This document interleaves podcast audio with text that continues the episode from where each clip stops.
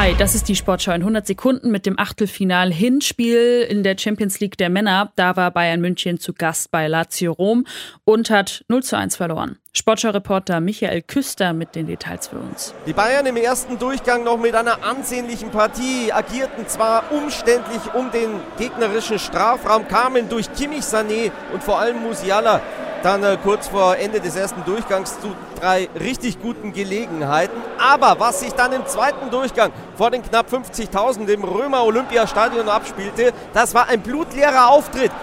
Rot zunächst gegen Upamecano. 20 Minuten vor dem Ende steigt der Isaksen im eigenen Strafraum auf den Knöchel. Den fälligen Strafstoß verwandelt Giro Immobile sicher vom Elfmeterpunkt zum 1 zu 0 für Lazio Rom, dass das dann am Ende gegen 10 Münchner auch souverän nach Hause gespielt hat. Die Bayern mit einer ungünstigen Ausgangslage fürs Rückspiel verlieren in Rom mit 0 zu 1.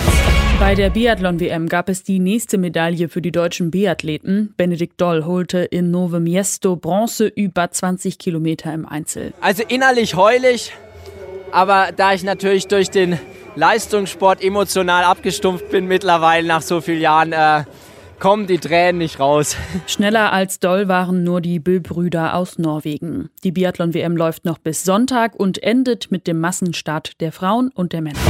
Und bei der Super Bowl-Siegesparade der Kansas City Chiefs sind Schüsse gefallen. Laut Polizei wurde ein Mensch getötet, bis zu 15 weitere seien verletzt. Ob die Tat mit der Parade in Verbindung steht, ist noch unklar. Und das war die Sportschau in 100 Sekunden.